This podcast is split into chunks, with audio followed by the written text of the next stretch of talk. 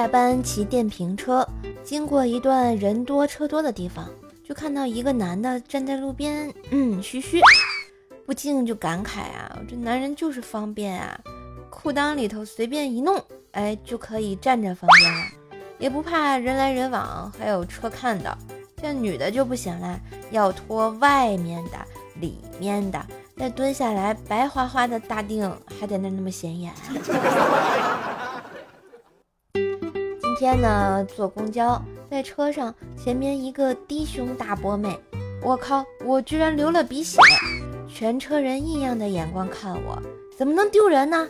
于是我淡定的擦了擦鼻血，拿出手机拨打了自己的电话号码，然后很低沉的说：“王医生，我鼻子又流鼻血了。”顿了一下，我嘶吼的说：“我不做化疗了，你就直说，我还有多长时间？”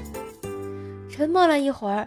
我眼角带着泪，惨笑道：“ 两个月够长了，我这就去医院。”然后挂了电话，全车人的眼光都变了，充满了同情与可怜。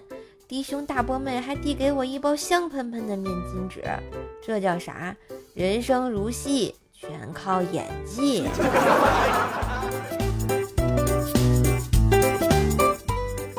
最近失业在家。一天呢，姐姐和她女儿一起来家里玩儿。